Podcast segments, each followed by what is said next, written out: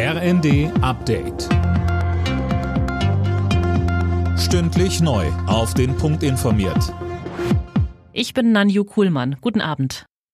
Nach der jüngsten Gewalteskalation im Nahen Osten zeigen Ägyptens Vermittlungsversuche wohl erste Erfolge. Israel ist offenbar bereit zu einer Feuerpause für den Gazastreifen. Anne Brauer.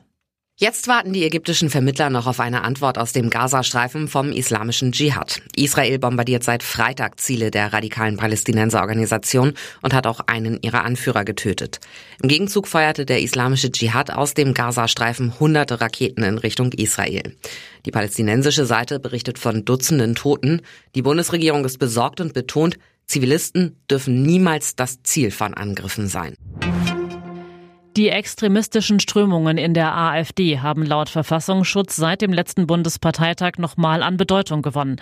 Das sagte Behördenchef Thomas Haldenwang im ZDF. Fabian Hoffmann berichtet.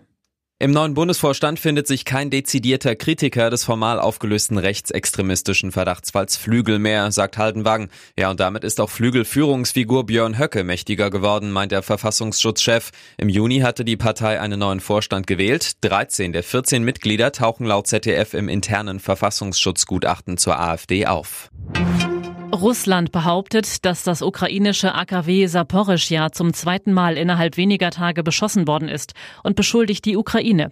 Unabhängig überprüfen lässt sich das nicht. Schon Freitag war das Kernkraftwerk bombardiert worden.